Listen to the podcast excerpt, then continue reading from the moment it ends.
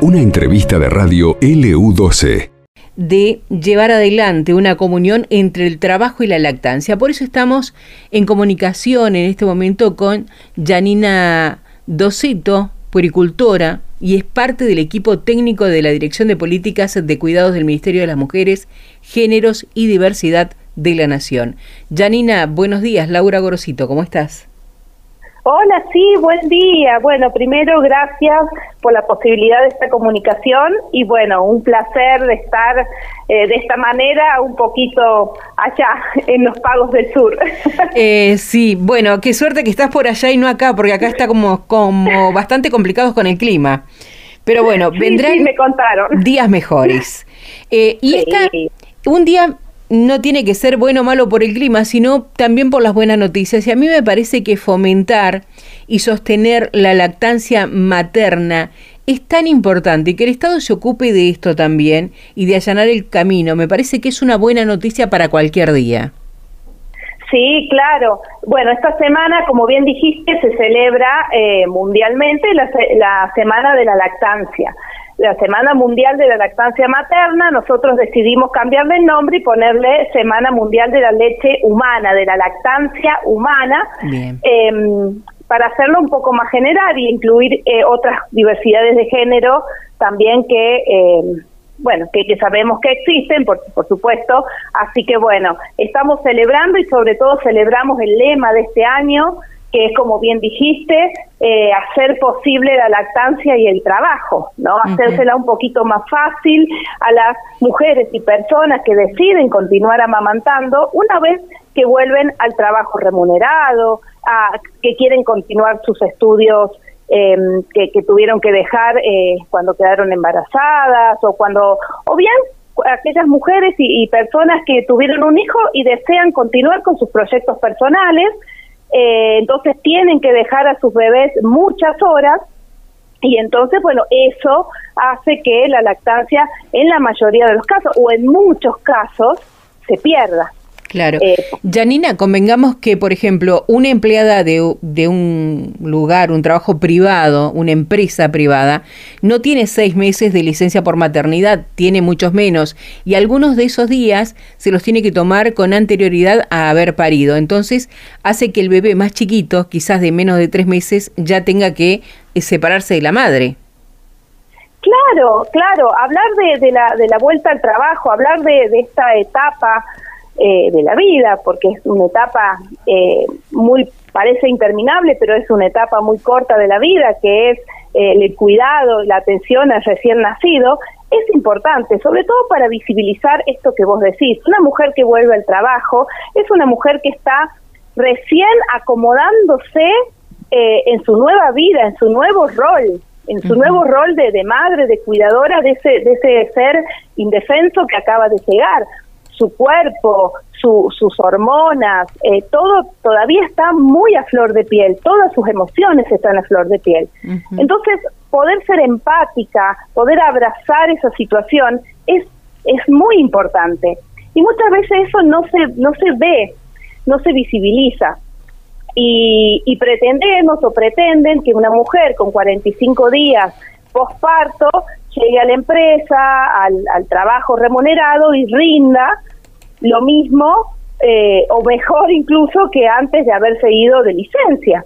Entonces, bueno, acompañar esto, poder hablar de esto, poder hablar qué le pasa a esa persona cuando deja a su bebé, qué le pasa a ese bebé, es, es muy, muy importante porque, bueno, como dije antes, eh, no, no vemos como el detrás de escena, ¿no? No vemos esa mujer que muchas veces no durmió la noche, este cuerpo que se está acomodando, los dolores posparto que por supuesto continúan después por largos meses. Los dolores eh, mamarios cuando no podés dar de ah. amamantar a la criatura durante muchas horas.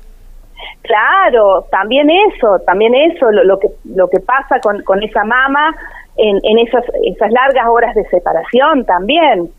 Eh, y otra cosa que no vemos, que es muy importante y por eso, bueno, eh, ahí me, meto un poquito en, el tema de los kits de lactancia, es el costo económico también que implica eh, toda la preparación para la vuelta al trabajo, ¿no? El costo de el sacar leche, el costo de, eh, de cómo transportar esa leche en las mejores condiciones para que no pierda su calidad. Eso es un costo económico que eh, es importante y también hay que tenerlo en cuenta en esta etapa, en, este tema, ¿no? Bueno, eh, estos, me voy a detener justo en lo que hablabas de estos kits de lactancia que van a ser entregados. ¿Cuántos son en total y este, a quiénes van a, favorecer? Eh, quienes, mujeres que ya parieron hace determinado tiempo los pueden solicitar o quienes están eh, a punto de parir, ¿cómo es el, el sistema? Sí, nosotros desde el Estado Nacional hemos, hemos licitado y podido adquirir eh, 25 mil kits para el total de lo que es el país. Vos me dirás, sí, bueno, es poco, sí, la verdad que sí, que son pocos, pero estamos pensando que este kit que consta de un sacaleche, tarritos recolectores, un bolso para transportar la leche, protectores mamarios de tela, o sea, reutilizables, y una toallita de mano y un, y un pequeño, una pequeña guía, no es para todas las mujeres, porque estamos hablando de un sacaleche, no estamos hablando de una cuna que por ahí sí.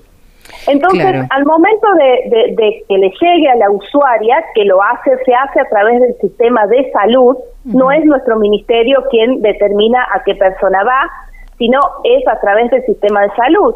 La persona que va al control del niño sano, va al CAP o va a la salita de, que le toque o al hospital, es, se entrevista con el profesional, el profesional va a determinar si puede ser la usuaria de este kit o no. Janina tiene que, como, como la duda que tengo es, eh, ¿esta mamá tiene que ser trabajadora o tiene que tener horas separada con el bebé para poder adquirir? Sí, sí, sí, por supuesto. Primero, este kit está en el marco del plan Mil Días. Si la persona está enmarcada en el plan Mil Días, le correspondería. Pero además, tiene que ver mucho la, la, decisión del profesional basado también en el sentido común. Nosotros siempre decimos que los kits le tienen que llegar a la persona que lo necesite y que no lo pueda comprar. El profesional va a evaluar la posibilidad de uso, porque también tenemos que tener en cuenta que es una herramienta que necesita cuidados, ¿no? Necesita ser esterilizado con agua segura, eh, la leche necesita ser transportada también con, con cierto frío. Entonces, ahí también hay criterios que no los evaluamos nosotros, por supuesto, pero sí quien esté enfrente de esa familia. Y además es una excusa para que el profesional, la profesional, se encuentre con esa familia desde otro lugar, ¿no? Preguntándole qué necesidad, qué deseo tiene, qué posibilidades, qué le parece, o sea, qué, qué siente eh, al, amamantar a ese, al poder amamantar a ese niño o niña. Eh, y además también con esta eh, con esta charla, no, con, este encuentro, también por ahí podemos quizás dejar ver o, sí, dejar ver algunas otras situaciones de vulnerabilidad que muchas veces en una consulta médica peso, mido el bebé, listo, chao, me voy. Exacto, se me ocurre que quizás una mamá que no tiene un trabajo formal, que es un trabajo informal, también se llega a saber eh, cuántas horas trabaja o quizás trabaja socialmente para ayudar al barrio, también sería necesario en ese caso. Se me ocurre, ¿no? Porque tal vez una persona que trabaja en una empresa privada eh, tiene la posibilidad de comprárselo quizás no, también ellos evalúan esa parte, es como que se meten en, en la, vida interna de, de cada una de las mamás.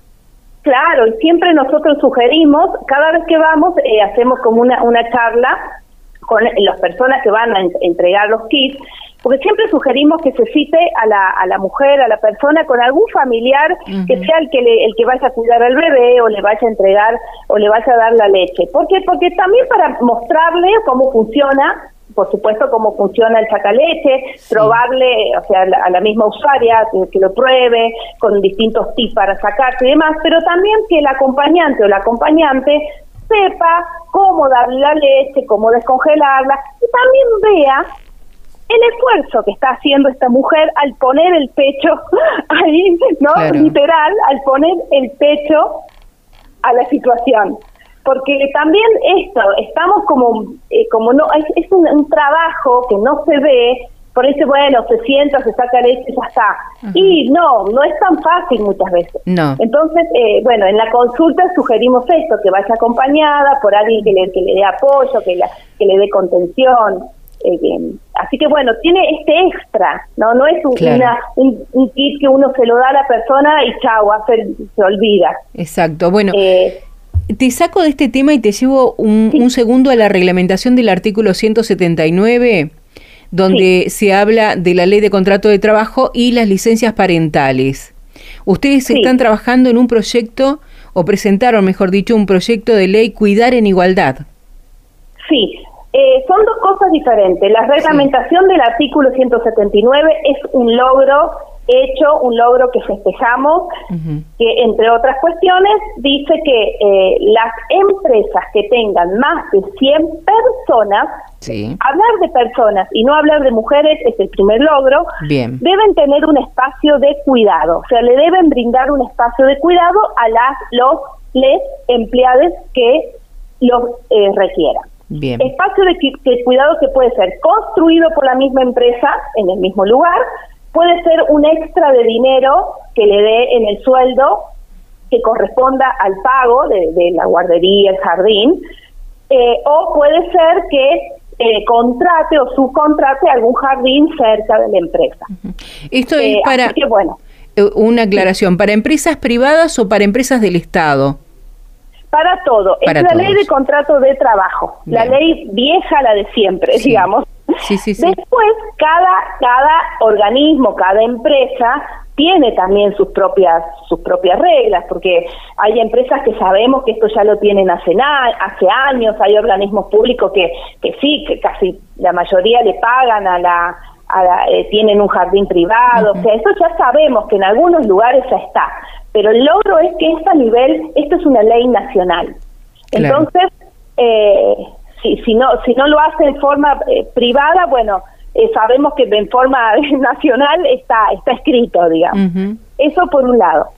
Y por otro lado, tenemos, sí, el proyecto de licencias que me han, eh, acaban de avisar, me avisaron ayer que se va a tratar esta semana, se va a volver a tratar, entre otras cuestiones, lo que dice es que extiende las licencias por maternidades y paternidades. Y habla de personas gestantes y no gestantes. Y eso también es un logro, o sea que si se, si se logra, ¿no? Hablo en potencial porque si se, vamos a ver, esperemos que salga. Porque eh, ahí también incluimos a, las diversidades de familias que hay. Exacto, eh, eh, porque puede, pueden ser adoptantes también.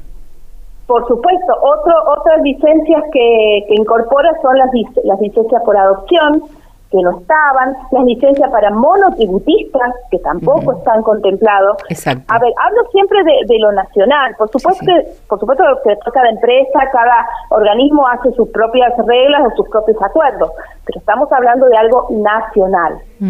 Eh, también habla de eh, hacer un sistema eh, integral de, de cuidados, un sistema de cuidados entre otras cosas, lo que haría sería como formalizar las eh, carreras eh, que tienen que ver con, bueno, con, esto, con la atención de los cuidados.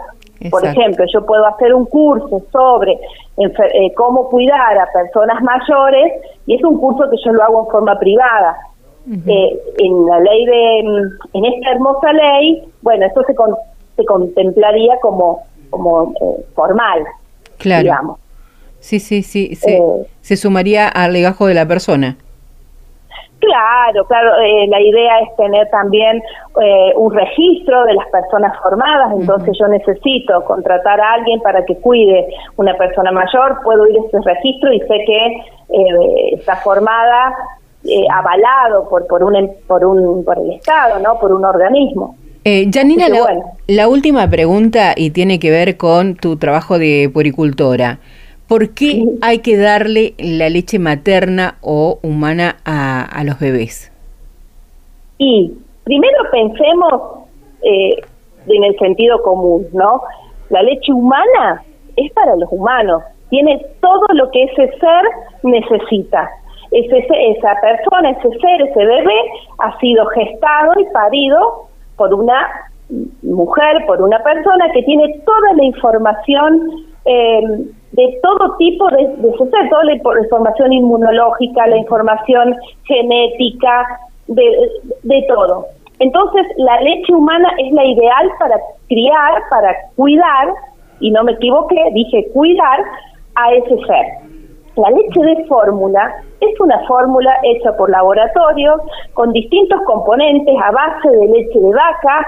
La vaca cría un ternero, un ternero es muy diferente a un ser humano, ¿no? Es pesa 200 kilos y tiene un cerebro muy chiquito, entonces imagínate que las composiciones de las leches son totalmente diferentes.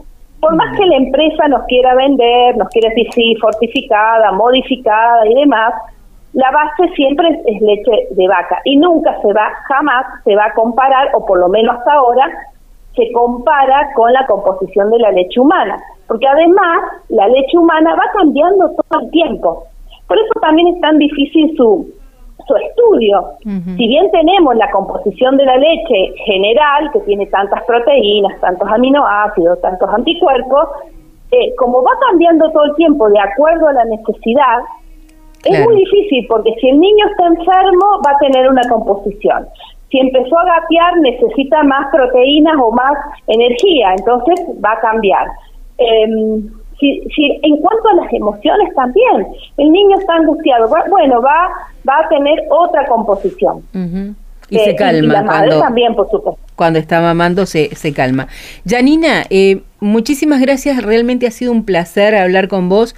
Felices por estas medidas que se han tomado que benefician tanto al ser humano eh, que es gestante, al que no es gestante, para el cuidado de, de este ser tan indefenso que es un bebé. Sí, y bueno, y vamos por la, por la igualdad, justamente esto, por la igualdad, porque cuidar no es fácil y más cuidar a un bebé, entonces vamos por esto, por armar redes, por, por tener más brazos disponibles, ¿no? Con esto de las licencias, lo que buscamos es eso, tener más brazos disponibles para alzar a ese, a ese niño, para abrazar a ese niño y por supuesto también abrazar a esa madre que, esa madre, esa mujer que, que acaba de parir, que con todo lo que significa, ¿no? Es cierto. Significa un montón. Es cierto. Janina, muchísimas gracias. Te mando un abrazo. Hasta luego. Bueno, un placer y seguimos en contacto. Cómo no, muchísimas gracias. Chau. Janina Dosito, poricultora, parte del equipo técnico de la Dirección de Políticas de Cuidados del Ministerio de las Mujeres, Géneros y Diversidad de la Nación. Em, fueron entregados mm, determinada cantidad en cada lugar de, de estos kits de lactancia. Por ejemplo, aquí en la provincia de Santa Cruz 180. Estos kits están compuestos por un bolso térmico, un sacaleche manual, tres vasos recolectores para el almacenamiento de leche humana, una toalla de mano, dos protectores mamarios reutilizables y un manual de lactancia. A esta nota la podés volver a escuchar en el podcast de LU12 AM680.